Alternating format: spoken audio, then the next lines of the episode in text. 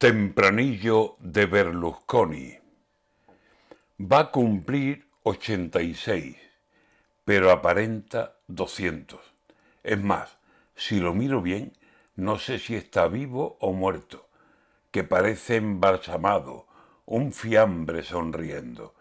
Con esa cara arcillosa que le han dejado los médicos, parece más una máscara, articulado muñeco el fantasma de la ópera que de golpe hubiese vuelto, y tendrá dinero a expuertas, y tendrá un poder inmenso, pero aquí nadie se escapa de las secuelas del tiempo. Operado cuantas veces, postizo es hasta su aliento. Entre las momias de Egipto las hay con mejor aspecto.